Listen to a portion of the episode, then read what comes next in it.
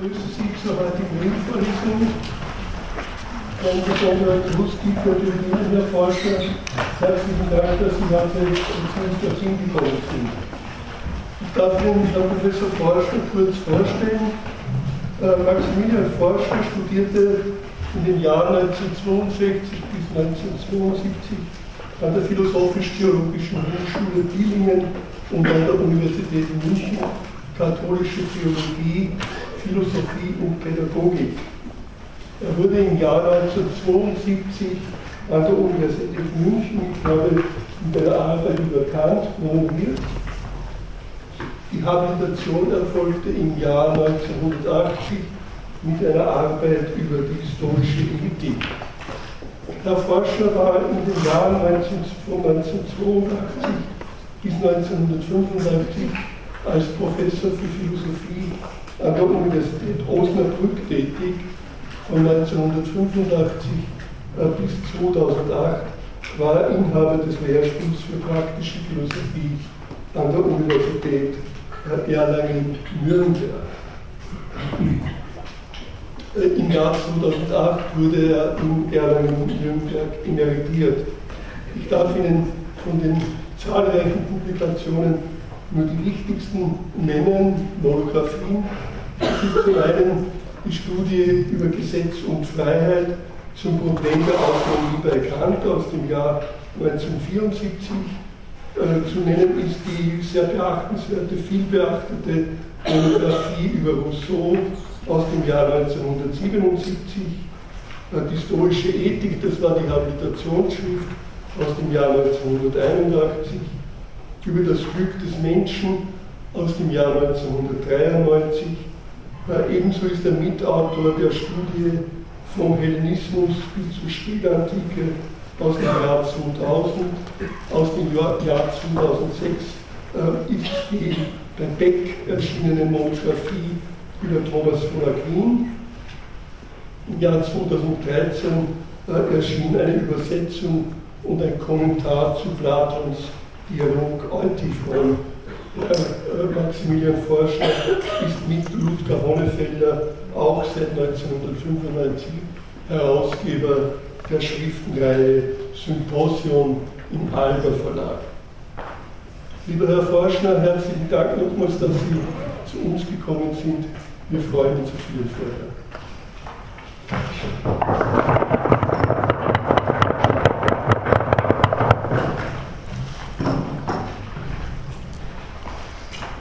Vielen Dank für die Einladung, vielen Dank für die freundliche Vorstellung. Es ist immer sehr schön, mal wieder nach Wien zu kommen und ich bin gerne hierher gekommen.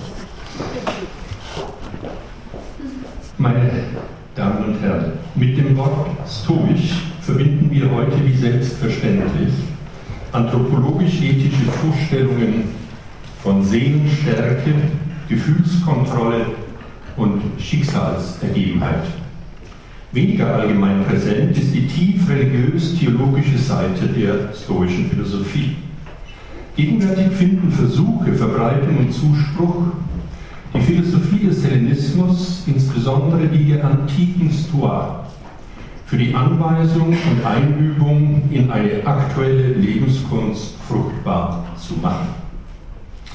Eine direkte Umsetzung der stoischen Philosophie in unsere Alltagspraxis dürfte allerdings aus verschiedenen Gründen schwierig sein. Zum einen setzt die stoische Lebenskunst ein pantheistisches Weltbild, Selbstverständnis und Lebensgefühl voraus, das vielen von uns fremd erscheinen mag. Zum anderen fordert sie eine Einstellung zu den verlierbaren Gütern des Lebens, die so gut wie all dem widerspricht, was der globale Markt der vorherrschenden Gegenwartskultur an vermeintlich notwendigem, befriedigendem und beglückendem anbietet.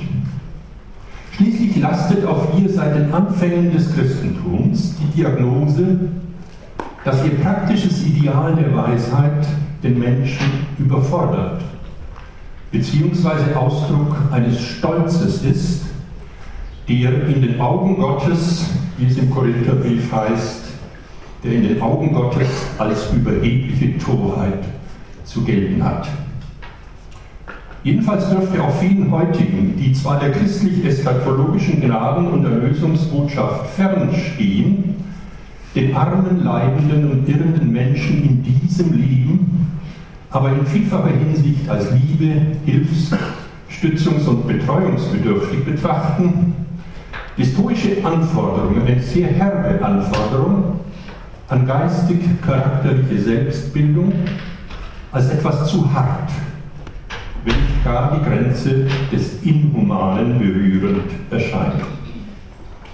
Ihrem Weisheitsideal begegnet denn auch gelegentlich der Vorwurf der Egozentrik, ihrer Theorie der Emotionen das Bedenken der Hartherzigkeit, lehnten die Stoiker in ihrer Emotionstheorie doch Mitleid als positiv zu wertende Seelenregung ab und fanden Trauer über den Verlust selbst von Angehörigen und Freunden abwegig. Nun hat das stoische Weishetsideal gewiss auch seine paradoxen Züge. Sie zu diskutieren wäre hier, wie man sagt, ein zu weites Feld.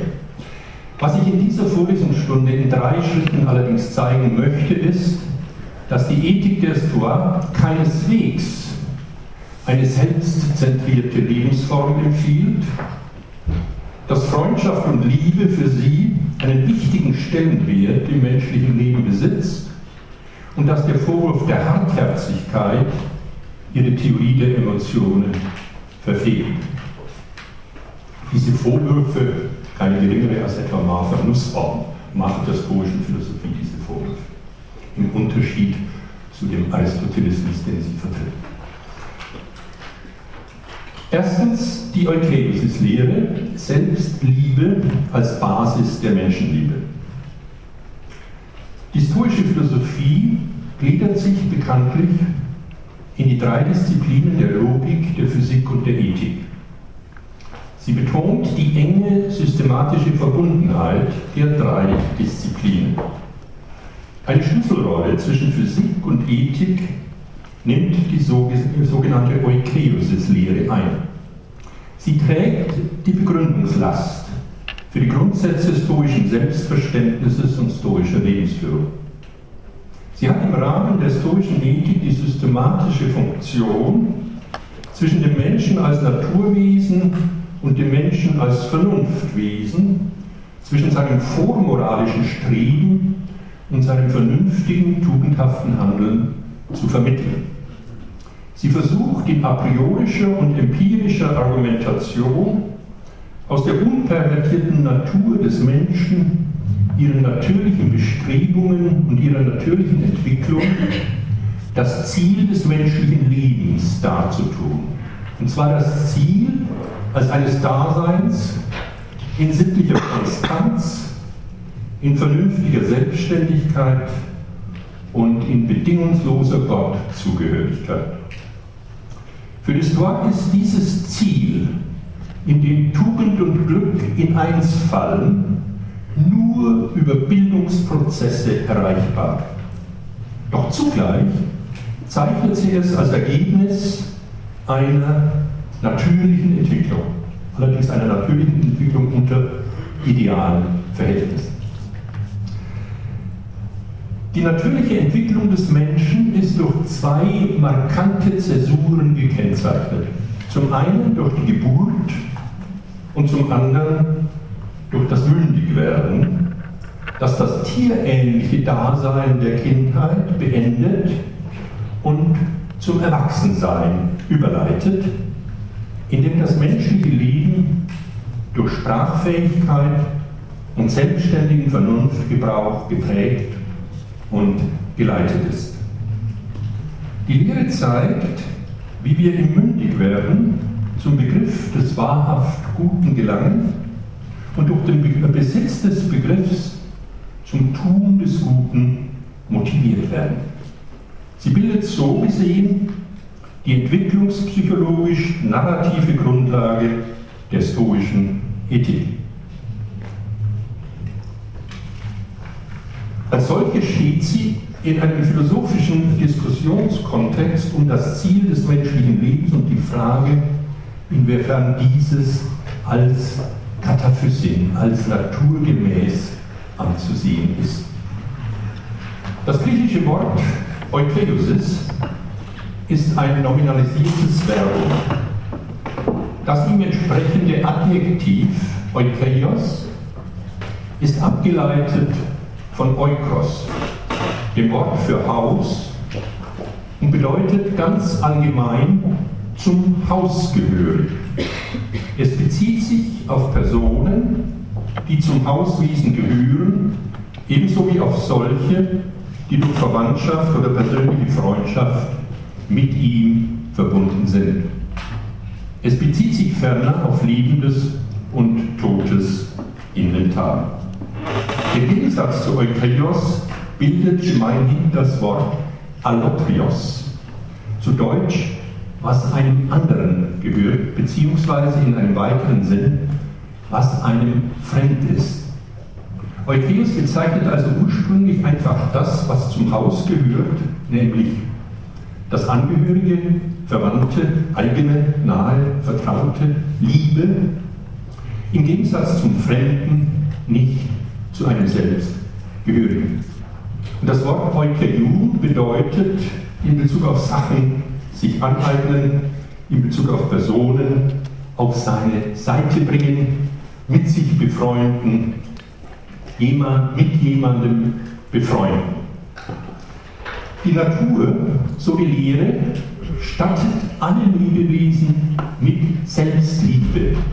Das heißt, der Liebe zur eigenen Verfassung und ein Muster instinktiver Verhaltensformen und Verhaltensimpulse aus, die der Wahrung der eigenen Verfassung, nämlich der Selbst- und Arterhaltung dienen.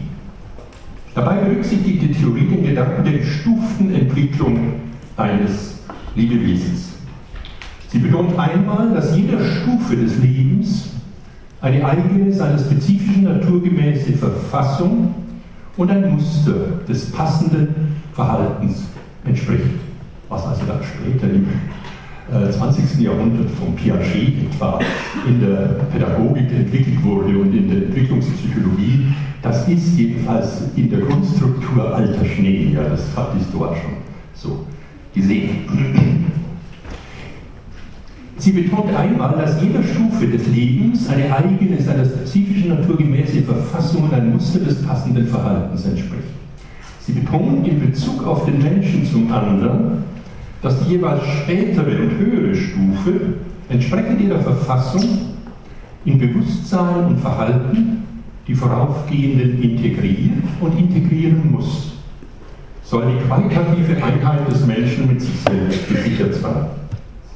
Bei den bloßen Sinnenwesen leistet alles die Natur über Instinkte und instinktgebundene Erfahrung. Die menschliche Selbstliebe die ihr entsprechenden Einstellungen und das ihr gemäße Verhalten ist dagegen in naturalen Ausrichtungen und Impulsen an Erfahrung und Gewöhnung, an Erziehung und selbstständige Vernunftleistungen gebunden. Die von der Allnatur gewirkte Eukeusis bezieht sich bei Menschen in prädisponierender Weise auf ein vernünftiges, freies, integrales Ich-Bewusstsein. Ich zitiere Seneca, Epistola 121. Denn nicht den Knaben oder den Jüngling oder den Greis, sondern mich vertraut die Natur mir an. Zitat Ende. Nun, die wichtigsten Texte zur stoischen Eukreusis-Lehre finden sich bei Cicero, de Finibus vor allem, Diogenes Laertius, Seneca und Hierokles. Das ist äh, ein alexandrinischer Philosoph des ersten nachchristlichen Jahrhunderts. Cicero bietet, wenngleich auch nur skizzenhaft, die philosophisch genaueste und informativste Darstellung. Hierokles eine späte, für die animalische Eutheusis besonders beobachtungsreiche und sensible, auch in ihren sozialen Aspekten wohl weitgehend orthodoxe Variante der stoischen Doktrin. Den Ausgang nimmt die Lehre nach übereinstimmendem Zeugnis der Quellen von einer komplexen Theorie über den primären Impuls, die Prote Hormäe eines neugeborenen Lebewesens. Das erste Streben, so Diogenes Laertius, richtet sich beim Lebewesen darauf, sich selbst zu erhalten. Da die Natur es von Beginn an sich selbst zu eigen und zugeneigt mache. Der erste Gegenstand der Zueignung und Zuneigung jedes Lebewesens ist sein eigener Bestand und dessen Mitwahrnehmung, dessen Syneidesis bzw. Syneistisis. Es sei unsinnig anzunehmen, die Natur habe das Lebewesen so geschaffen, dass es sich selbst fremd sei, beziehungsweise dass es sich weder fremd noch nah sei. Das Streben nach Selbsterhaltung drücke sich darin aus, dass das Lebewesen instinktiv, würden wir heute sagen, nach dem auslangt, was seinem eigenen Bestand gemäß und zuträglich ist und das flieht, was ihm schädlich ist.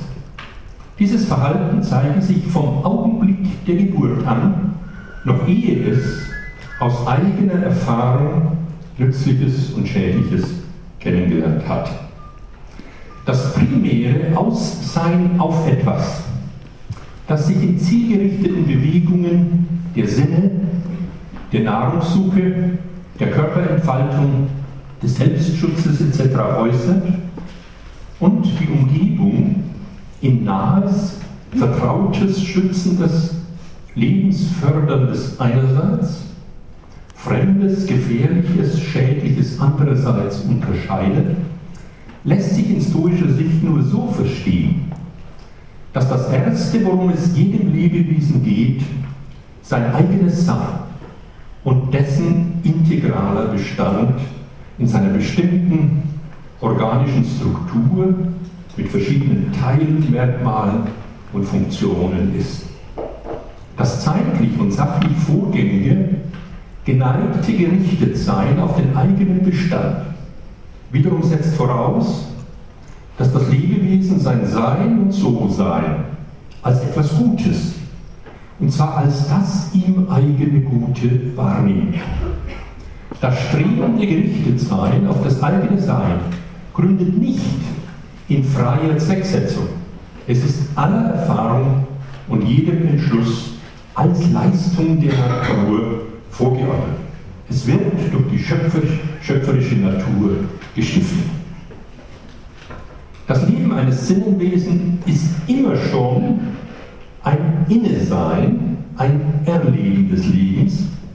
Nach dem stoischen Begriff der Hormäe, des Strebens, ist der strebentätige Organismus in ein Verhältnis zu sich selbst gesetzt. Das heißt, das Streben wird verstanden nicht als einsinniger Prozess, sondern als zielgerichtete Aktivität, die eine kognitive, bewusste vor- oder unbewusst, eine kognitive Rückbeziehung des tätigen Wesens auf sich selbst enthält und im integren Zustand des eigenen Seins sein Ziel und seine Befriedigung findet. Dass alle Lebewesen bestimmte Dinge suchen und andere meiden und es ihnen in diesem Suchen und Meiden ständig um ihr eigenes Sein geht, das wäre nicht möglich, wenn sie nicht je schon, in welcher rudimentärer Form auch immer, eine, wie die Psychologie heute sagt, propriozeptive bzw. eine kognitive Beziehung zu sich selbst hätten. Mit der äußeren Wahrnehmung ist von Geburt an eine innere Mitwahrnehmung, eine Selbstaffektion verbunden. Und mit der Selbst- bzw. Mitwahrnehmung ist eine Selbstliebe verknüpft.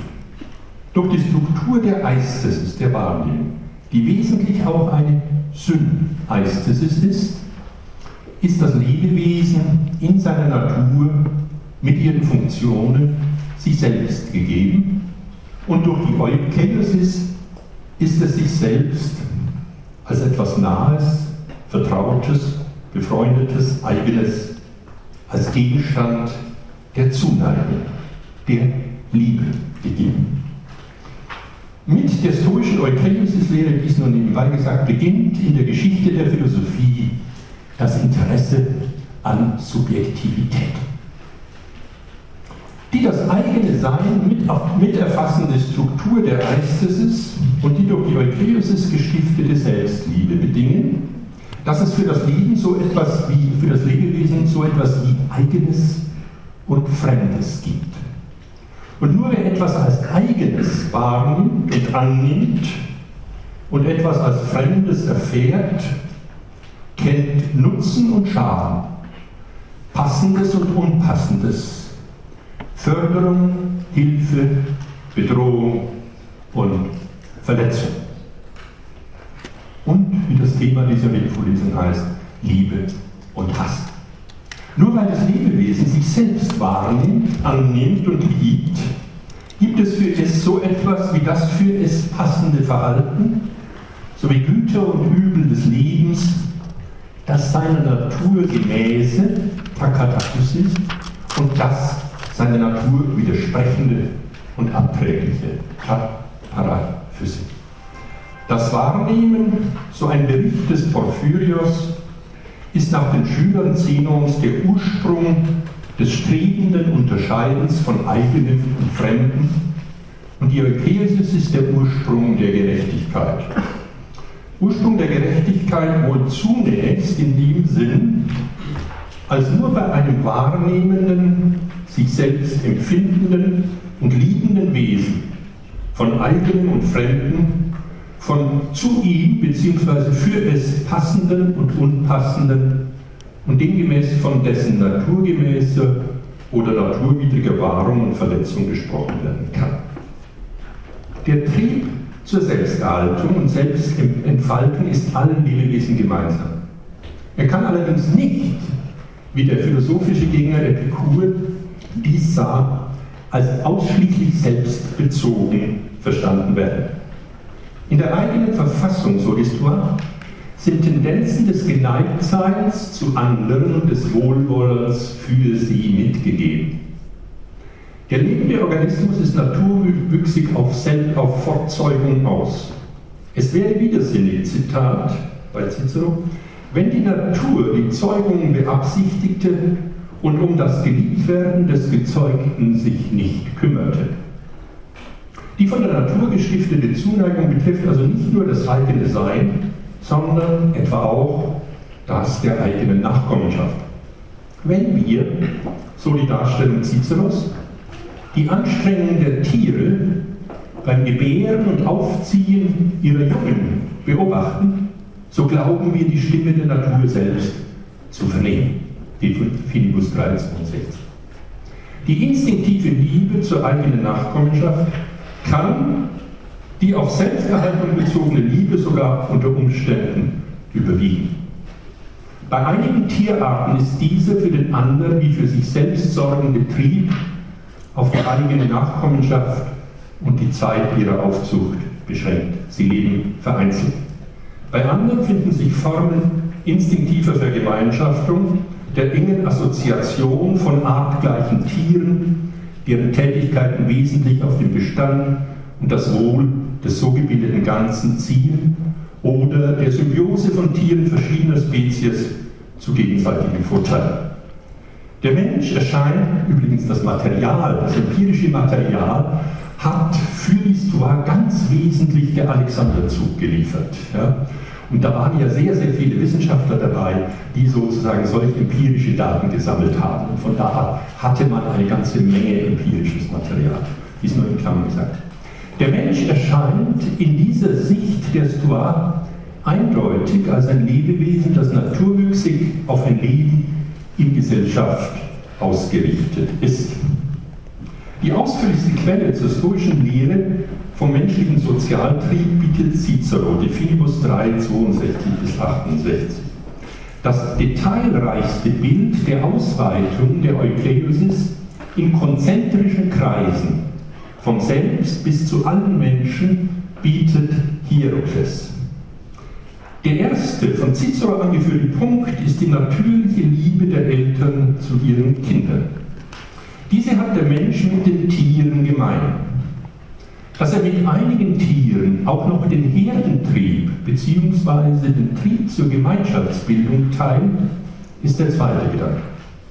Für beide Triebe gilt, dass das einzelne Lebewesen hier von Natur aus aufgrund seiner, und das ist das Entscheidende, aufgrund seiner natürlichen Verfassung zu Tätigkeiten tendiert, die auf etwas abzielen, was sich von dem für das tätige Individuum jeweils zuträglichen unterscheiden kann, beziehungsweise dieses übersteigt. Dies mag altruistisch bis zum Einsatz, ja gar bis zum Opfer des eigenen Lebens für die Nachkommen bzw. die Gemeinschaft gehen. Dann schlägt Cicero drittens einen gewaltigen Bogen mit dem Satz, hieraus erwachse eine natürliche Wohlgeneigtheit zwischen allen Menschen, derart, dass der Mensch dem Menschen gerade deshalb, weil er Mensch ist, nicht als etwas Fremdes erscheinen sollte. Definibus 363. Nach Cicero kulminiert also die historische Eukleusis in einem Punkt, in dem alle Menschen in einer Gemeinschaft der Interessen einander so nahe lieb und vertraut sind bzw. sein sollen, wie der Einzelne sich selbst und seinen unmittelbaren Angehörigen zugeneigt ist und wohl will. Für Chrysipp und seine Vorgänger ist die menschliche Gattung als Gegenstand der Eukeiosis nicht explizit bezeugt. Die Lücke zwischen Selbstliebe, Elternsorge, Geselligkeitstrieb und Gattungszuneigung schließen für uns zeitlich später zu datiert historische oder von der Stoa beeinflusste Texte mit dem Gedanken einer allmählichen konzentrischen Ausweitung des Gegenstands naturwüchsiger Zuneigung vom Selbst zu den Kindern bzw. Eltern, Verwandten, Freunden, Mitbürgern, Stammes- bzw. Volksgenossen bis hin zur Menschheit insgesamt. Andererseits ist die kosmologische Perspektive und die mit ihr verbundene Vorstellung von der Welt als Kosmopolis, als einer durch gemeinsame Vernunft gestifteten universalen Gemeinschaft von Göttern und Menschen von Anfang an. Jedenfalls zumindest von Chrysipp an in der Philosophie der Stoa präsent. Die durch die Eukeiosis begründete naturwüchsige Selbstliebe ist beim Menschen zunächst auf seine Konstitution als Sinnenwesen gerichtet. Er gleicht dem Tier. Das ändert sich schrittweise mit der Mündigkeit, wenn seine Sprach- und Vernunftfähigkeit gereift ist. Nun kann sich seine Selbstliebe auf sein Vernünftigsein zentrieren. Die Texte beschreiben die Entwicklung der Sprach- und Vernunftfähigkeit des Menschen als einen Prozess, für dessen Reifung ein Zeitraum von jeweils sieben Jahren, vom ersten bis zum siebten, beziehungsweise vom siebten bis zum vierzehnten Lebensjahr in Rechnung gestellt wird. Im Abschnitt zur Eukleusis-Lehre bei Diogenes Laertius werden die Organismen in Pflanzen, Tiere und Menschen gegliedert. Für alle drei hat die Natur Bewegungsformen eingerichtet, die auf Selbst- und Arterhaltung zielen. Die Tiere unterscheiden sich von den Pflanzen durch Wahrnehmung, Eistesis und Trieb, Hormone. Was diese über Eistesis und Hormone in gewisser Weise selbst leisten, wird bei den Pflanzen aufgrund einer vegetativen Kraft ganz von der Natur erbracht. Im Menschen tritt zu Wahrnehmung und Trieb die Sprachfähigkeit hinzu, der Logos. Zunächst in seinem Zentralorgan nur keimhaft vorhanden und sich schrittweise entwickelt, wird sie im mündigen Menschen, wie es heißt, zum Bildner und Gestalter des Triebs. Den Zielpunkt des Mündigwerdens kennzeichnet den Umschlag der Selbstliebe und Sozialliebe des Menschen, die der von Tieren ähnlich ist, in etwas qualitativ anderes, nämlich ein Umschlag in die absolute Liebe zur Vernunft und zum Vernünftigsein bei sich selbst und bei anderen. Ciceros komprimiertes Referat gibt uns noch am deutlichsten zu verstehen, was diese Entwicklung und Veränderung nach stoischer Lehre im Menschen genau besagt. Nun ein längeres Zitat aus De Filibus, Zitat. Die erste angemessene, angemessene Leistung eines Lebewesens, so übersetze ich das Kathekon, ist demnach, sich in der natürlichen Verfassung zu erhalten. Daraus ergibt sich die zweite, dass es die Dinge sich aneignet und hält, die seiner Natur gemäß sind und die gegenteiligen Dinge sich fernhält. Wenn dann das Verfahren der Auswahl und Abwahl von Dingen gefunden und erfasst ist, folgt als drittes die verantwortliche Wahl. Dann folgt diese in Beständigkeit, schließlich in einer Höchstform der Konstanz und der Übereinstimmung mit der Natur. In diesem Zustand nun beginnt das, was wahrhaft gut genannt zu werden verdient, im Menschen anwesend zu sein und erkannt zu werden. Denn die erste Zueignung und Verbundenheit des Menschen geht auf das, was der Natur gemäß ist. Sobald er aber Geist oder vielmehr begriffliche Erkenntnis gefasst hat, was jene Stoiker Ennoia nennen, und er die Ordnung und sozusagen den Zusammenklang der Dinge die von ihm getan werden sieht, schätzt er sie viel mehr als alles, was er zuerst geliebt hat und kommt so durch intuitive Erkenntnis und vergleichendes Überdenken zum Ergebnis, dass darin das höchste Gut des Menschen liegt, das für sich Lob verdient und uneingeschränkt zu erstreben ist, dass es in dem liegt, was die Stoiker Homologia nennen, wir aber wenn es recht ist, Convenientia nennen wollen. Da also darin jenes Gute liegt, auf das alles zu beziehen ist, die sittlich guten Taten und das sittlich Gute selbst, das Honesto, das allein zu den wahrhaft guten Dingen gerechnet wird, so ist dieses, obgleich es später entsteht, doch allein aufgrund eigener Kraft und Würde absolut zu erstreben. Von jenen Dingen aber, die zuerst naturgemäß sind, ist nichts um seiner selbst willen absolut zu erstreben.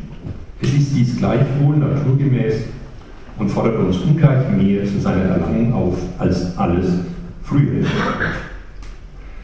Dieser Cicero-Passus enthält in höchst konzentrierter doxographischer Form die stoische Zielbestimmung des Menschen. Man mag sie, wenngleich einseitig akzentuiert, in dem Begriff personaler Identität kennzeichnen. Qualitative Identität, so die implizite Ausgangsthese, erreicht der Mensch nur durch eine naturgemäße Einstellung und Verhaltensweise zu sich und der Welt. Der Menschen ist, wie gezeigt, wie allen Lebewesen von Natur ein Muster von Einstellungen und Verhaltensweisen vorgezeigt. Dieses Muster realisiert er teils spontan, teils wird er schrittweise mit ihm durch Selbst- und Welterfahrung vertraut. Er ist zunächst den übrigen Sinneswesen ähnlich, Sinnenwesen ähnlich. Er ändert sich mit seinem, es ändert sich mit seinem Eintritt in die Mündigkeit. Dinge, die ihm in seinem früheren Entwicklungsstadium angemessen sind, verlieren Charakter des im Allgemeinen Passenden nicht, aber ihre Stellung im Gesamtgefüge der Selbstliebe wandelt sich grundlegend. Jetzt gilt seine Liebe uneingeschränkt dem eigenen und in eins damit dem anderen vernünftig sein und der Vernunftqualität des Handelns. Jetzt gilt, was Seneca in den Satz kleidet, der Mensch ist sich aufgrund des Teils teuer durch den er Mensch ist und den er mit anderen vernunftfähigen Wesen teilt. Das erste naturgemäße physische Selbst und Arterhaltung und das ihnen dienliche, die sogenannten Güter des Lebens. Dieses erste Naturgemäße hat nun Wert nur im Rahmen eines vernünftigen Umgangs mit ihm. Sein Wert ist ganz und gar abgeleitet und bedingt.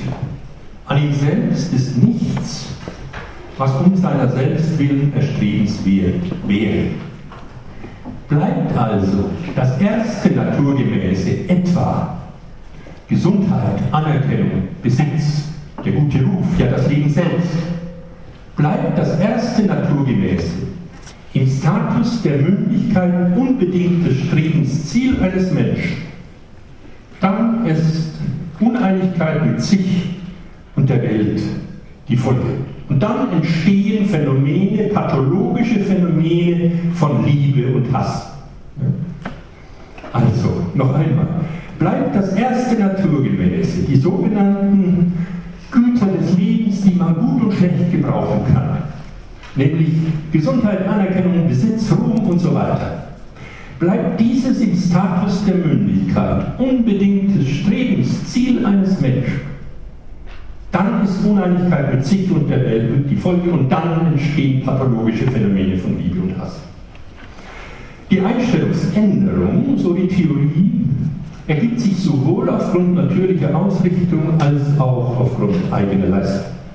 Die begrifflich-gedankliche Erfassung und Durchdringung dessen, was man zur Konsequenz gesteigert, der Vernunft gemäß tut, führt wie in einem Umschlag zur bedingungslosen Liebe zum eigenen Vernünftigsein im Denken, Fühlen und Handeln.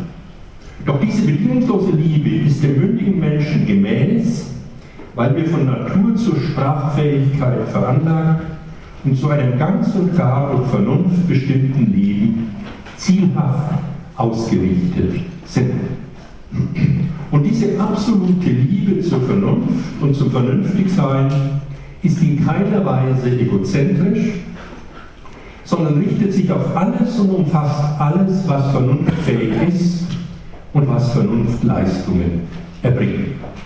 Ihren Brennpunkt hat sie in göttlicher Vernunft als deren Abkömmling und kleinen, vergänglichen, selbstständig mitwirkenden Teil im irdisch-kosmischen Geschehen sie sich selbst weiß und fühlt.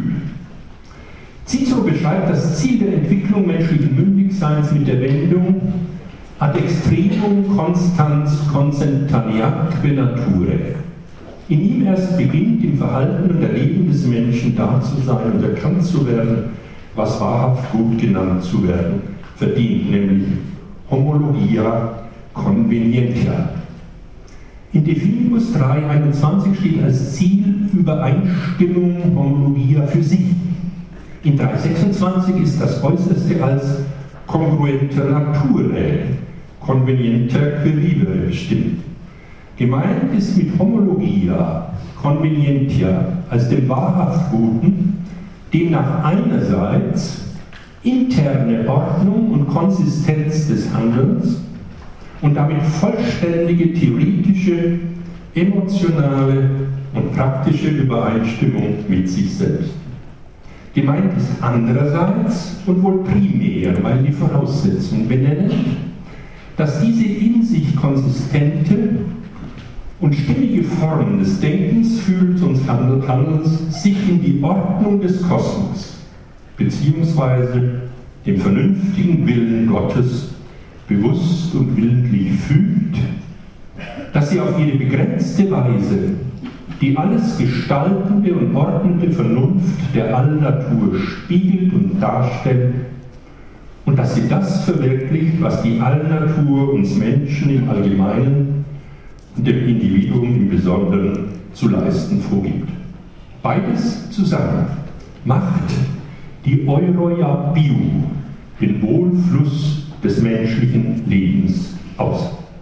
Dieses wahrhaft Gute, das Vernünftigsein wird nun als etwas erfahren und erstrebt, was dem Menschen in einer profunderen Weise eigen und naturgemäß ist als alles, was ihm als endlichem Sinnenwesen einer bestimmten Art mit einer erst keimhaften und noch unselbstständigen Vernunft ein- und naturgemäß war. Letzteres sinkt in den Rang des für sich genommen Gleichgültigen heran. Ich komme zum zweiten Punkt, die historische Theorie von Freundschaft und Gemeinschaft.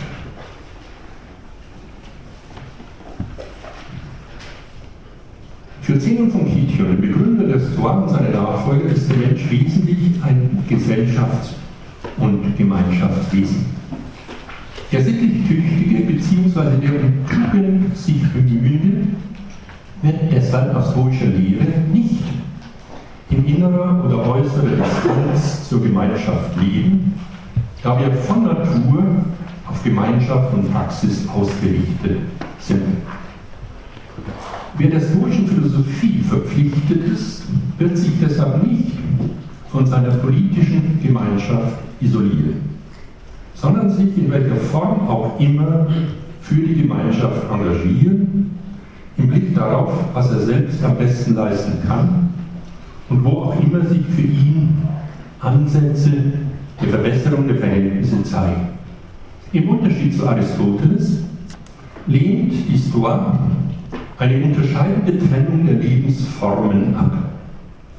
Aristoteles hatte für die optimale Verwirklichung des Menschseins nur zwei Lebensformen, den Bios Politikos und den Bios Theoretikos vorgesehen.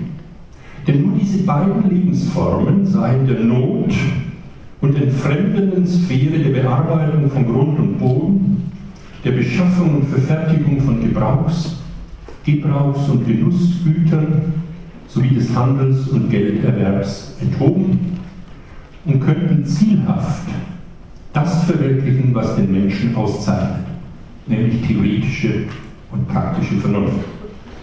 Dabei ist für Aristoteles die theoretische, ganz auf Wissenschaft und Philosophie zentrierte Lebensform gegenüber der praktisch-politischen in leitenden herrschaftlichen Funktionen unter Freien und Gleichen vorzuziehen.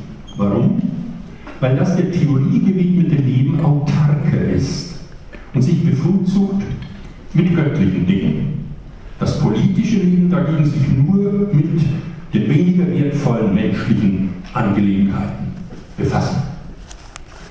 Die Stoa nun lehnt ein Denken in solch ständischen Kategorien ab.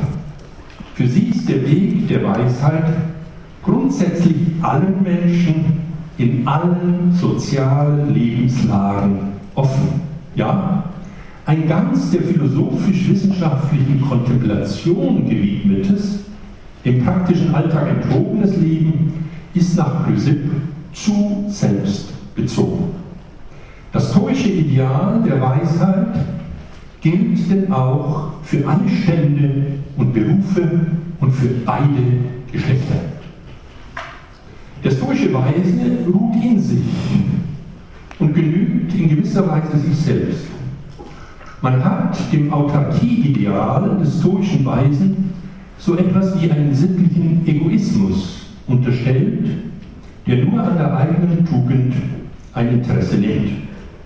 Dagegen spricht die explizite stoische These, dass das Gute etwas Gemeinschaftliches ist, dass jeder, der irgendjemandem wahrhaft nützlich ist, den gleichen Nutzen für sich selbst empfängt, dass alle sittlich Guten sich gegenseitig nützen. Der stoische Weise wirkt wie ein Kraftzentrum, das nach allen Seiten ausstrahlt. Die naturphilosophische philosophische stoische Theorie des lückenlosen Weltkontinuums, in dem alles mit allem kausal verbunden besagt, dass tugendhaftes Handeln sich auf alles in der Welt irgendwie positiv auswirkt und auf das tugendhafte Subjekt selbst wieder entsprechend zurückwirkt. Die Alternative Egoismus versus Altruismus hebt sich in einem System gegenseitigen Nutzens auf.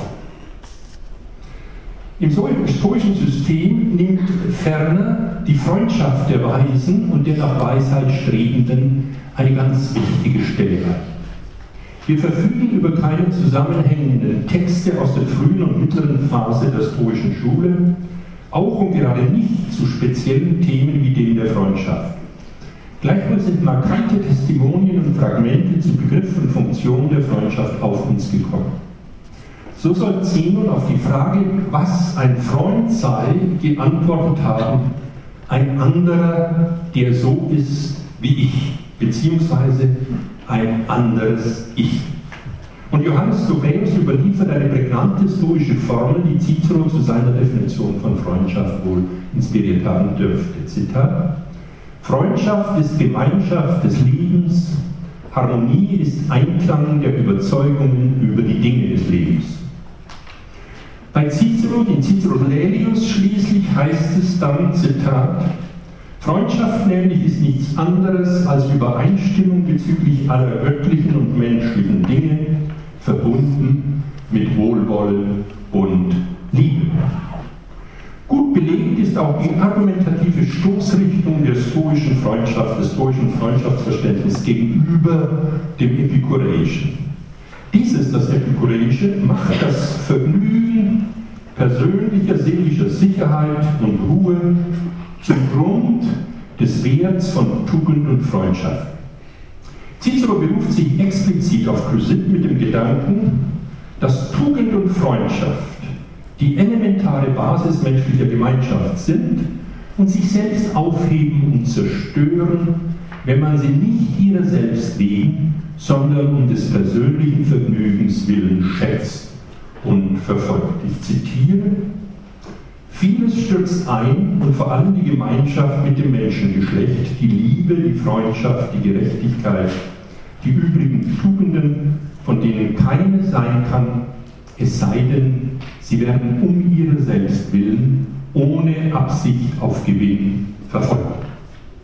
Gewiss, Freundschaft gehört im Rahmen der stoischen Güterlehre zu den nützlichen bzw. förderlichen Dingen. Doch das, was in Wahrheit förderlich ist, bemisst sich für die Stoa einzig und allein an seinem Beitrag zur Arete, zur Tugend. Man kann, so Cicero im Sinn der stoischen Schule, niemals sagen, dass man Freundschaft oder Gerechtigkeit der welthaften Vorteile wegen erlangt oder billigt. Solche Vorteile und solche Einstellungen zu ihnen würden sie in Wahrheit ruinieren und vernichten. Was sich konkret an passendem bzw. unpassendem Verhalten aus diesem Verständnis von Gerechtigkeit und Freundschaft ergibt, formuliert Johannes Laertius so, ich zitiere, Passendes Verhalten ist all das, Cicero übersetzt mit Officium, das ist eine schlechte Übersetzung, passendes Verhalten, das meint das Kathäkon. Passendes Verhalten ist all das, was die Vernunft zu tun wählt, wie etwa die Eltern ehren, die Brüder, das Vaterland, mit Freunden Umgang pflegen.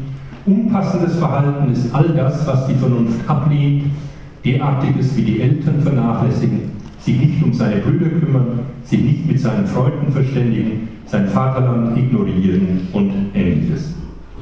Es hat den Anschein, dass die Stoa die Konkretisierung von sittlichen Verhaltensregeln noch weiter vorantrieb, dies allerdings allemal mit dem Vorbehalt, einem wichtigen Vorbehalt, dass die Handlungssituation zu beobachten ist, dass gewöhnliche Umstände anderes erfordern als außergewöhnliche und zuletzt die umsichtige Vernunft, die Phronesis, entscheidet, was konkret etwa im Sinne der Pietät gegenüber den Eltern und der Freundesliebe zu tun und zu lassen ist.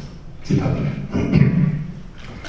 Nun, der Schulgründer Zenon hat eine Schrift mit dem Titel Politeia verfasst, die in der Antike innerhalb und außerhalb der Schule mit großer Beachtung, manchem Lob und viel verschämter bis empörter Kritik bedacht wurde und in den wenigen uns überkommenen Informationen über ihren Inhalt noch heute manches Rätsel aufgibt. Dabei steht Zenons Politeia nicht isoliert da. Kleantes und Chrysipp haben ganz offensichtlich ähnliche wie Zenon vertreten. Als gesichert kann gelten, dass es sich bei dieser Schrift um eine spekulativ-utopische Theorie über die Form der weder zeitlich noch örtlich fixierten politischen Gemeinschaft von Weisen gehandelt hat. Methodisch hat Zenon hier offensichtlich von allem abstrahiert, was unter Menschen in bloßer Konvention gründet. Als alleiniger Maßstab sollte gelten, was dem gemeinsamen Gesetz der Natur bzw. was rechter Vernunft des Weisen entspricht. Die Theorie beschrieb wohl, wie das Leben eines Weisen unter Weisen im Kosmos aussieht und im Verbund mit Zeus und den Göttern die wahre Polis im Sinne einer veritablen, freien Bürgergemeinschaft konstituiert. Die Welt, so der Gedanke, ist Wohnstätte von Göttern und Menschen und wird von einem gemeinsamen Gesetz rechter Vernunft regiert. Vor dem Hintergrund der Dogmen der pantheistischen Kosmologie, insbesondere der stoischen Theologie, lässt sich dann sagen, dass der Kosmos als Polis für Zenon keine bloße Utopie darstellt, sondern realiter existiert und dies unabhängig davon, ob es de facto auch weise Menschen gibt oder was Menschen überhaupt einrichten, tun und lassen. Doch die Theorie enthält Aussagen über den weisen Menschen als Bürger einer kosmischen Gemeinschaft. So gesehen weist sie natürlich auch ideal-utopische Züge auf.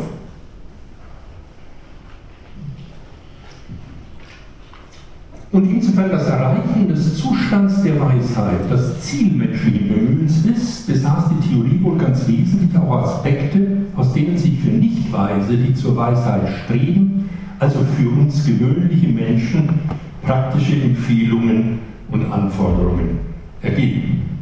Letzteres kann immer für den Fall als gesichert gelten, dass Plutarch die Hauptsache Toktephalion der Schrift korrekt erfasst und referiert.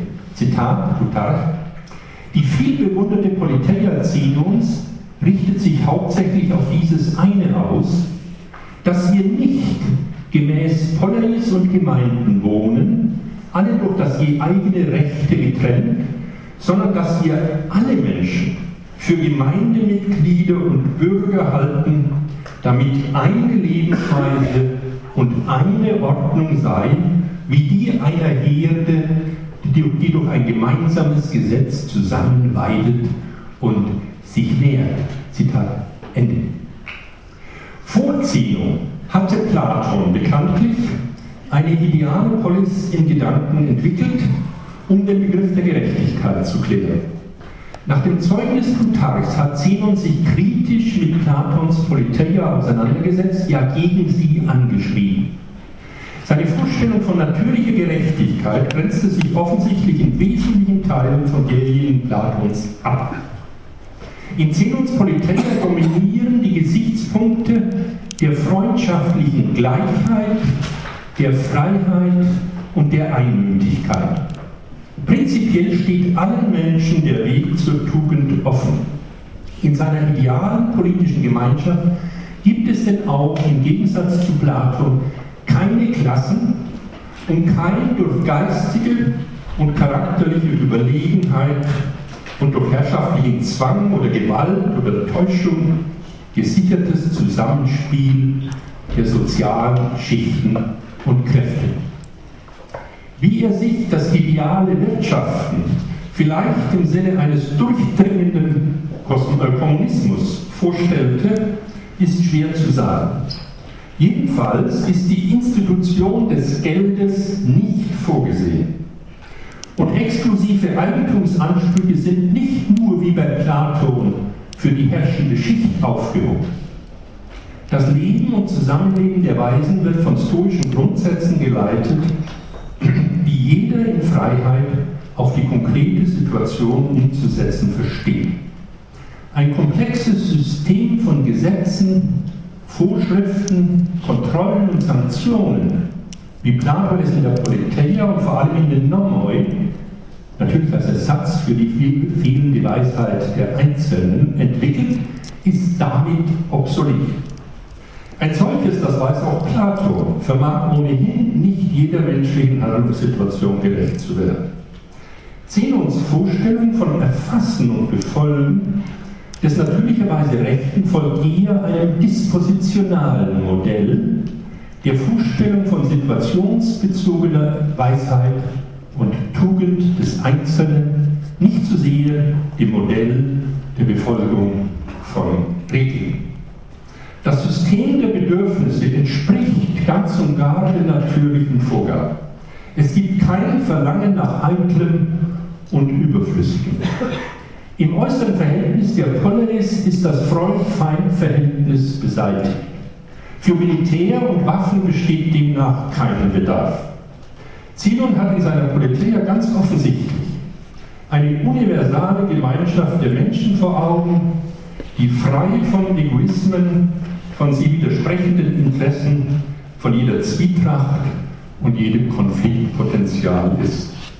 Er war wohl der Meinung, dass dieses Ziel auch, wenn auch auf eine einzelne Polis beschränkt, Platon in seiner Politeia vorschwebt, aber mit dessen theoretischen Vorschlägen verfehlt wird. Dass es vielmehr eines Zustands bedarf, in der alle Menschen weise sind und mit rechter Vernunft dem gemeinsamen Gesetz der Natur bzw. Vernunft folgen. Ich komme zum Abschluss. Den letzten Punkt, äh, den behalte ich für die Diskussion vor. Dem Ziel von Natürlichkeit, Gleichheit, Freiheit und unverzerrter Gemeinschaft dient der Ausschluss wichtiger Institutionen.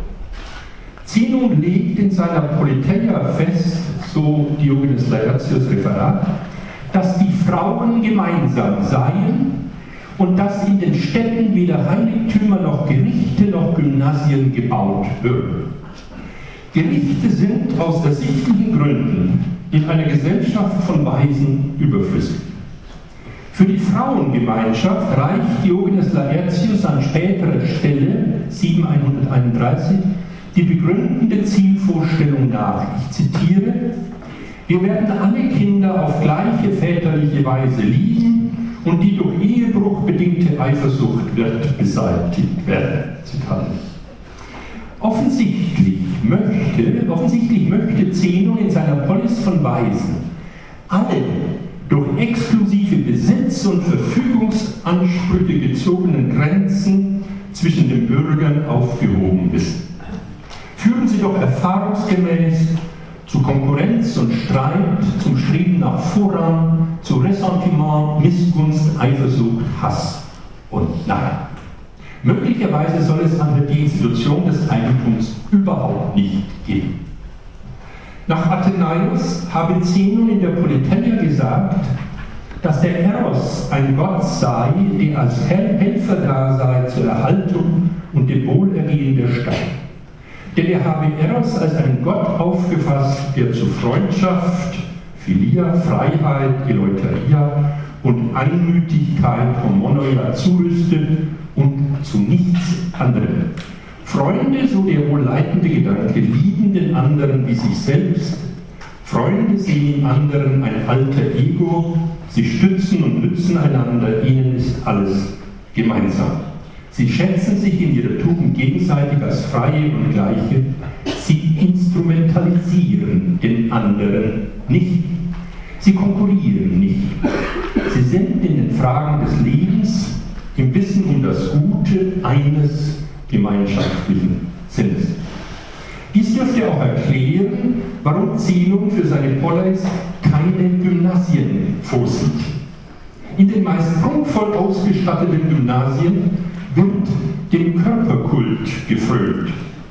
Hier wird um Gestalt, Kraft und Schönheit konkurriert und gebuhlt.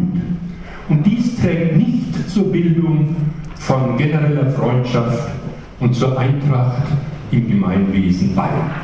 Was die Tempel- und Götterbilder betrifft, so berichtet Clemens von Alexandria von Äußerungen Zenons in seiner Politeia.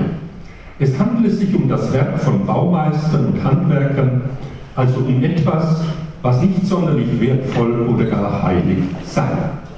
Kein solches Werk sei in Wahrheit der Götter würdig.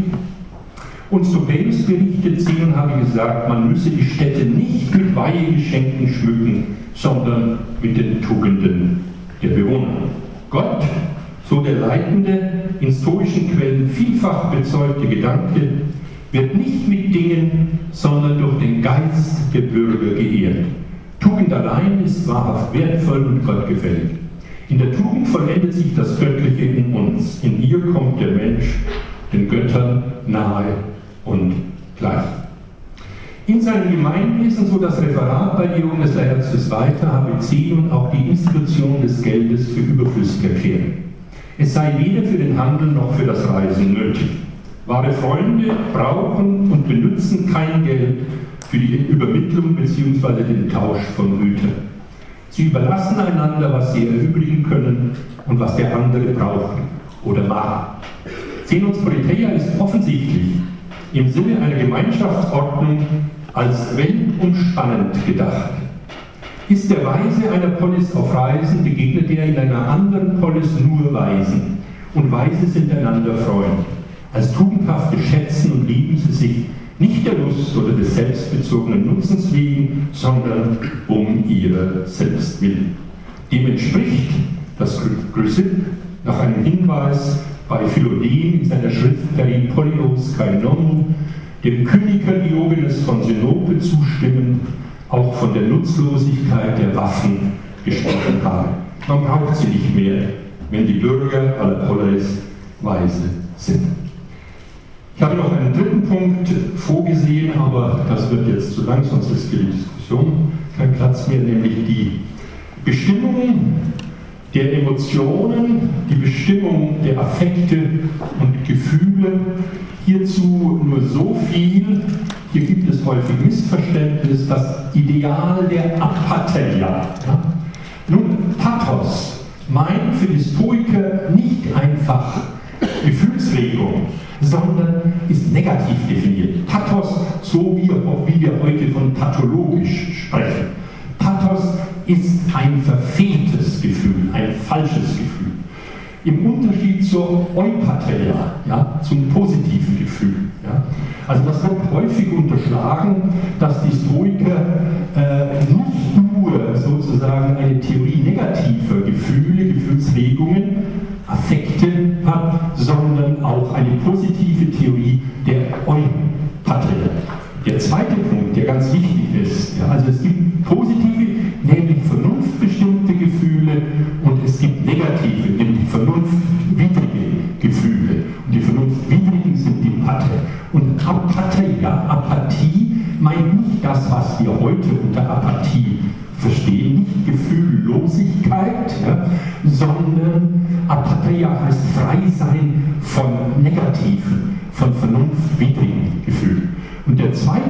zweite Punkt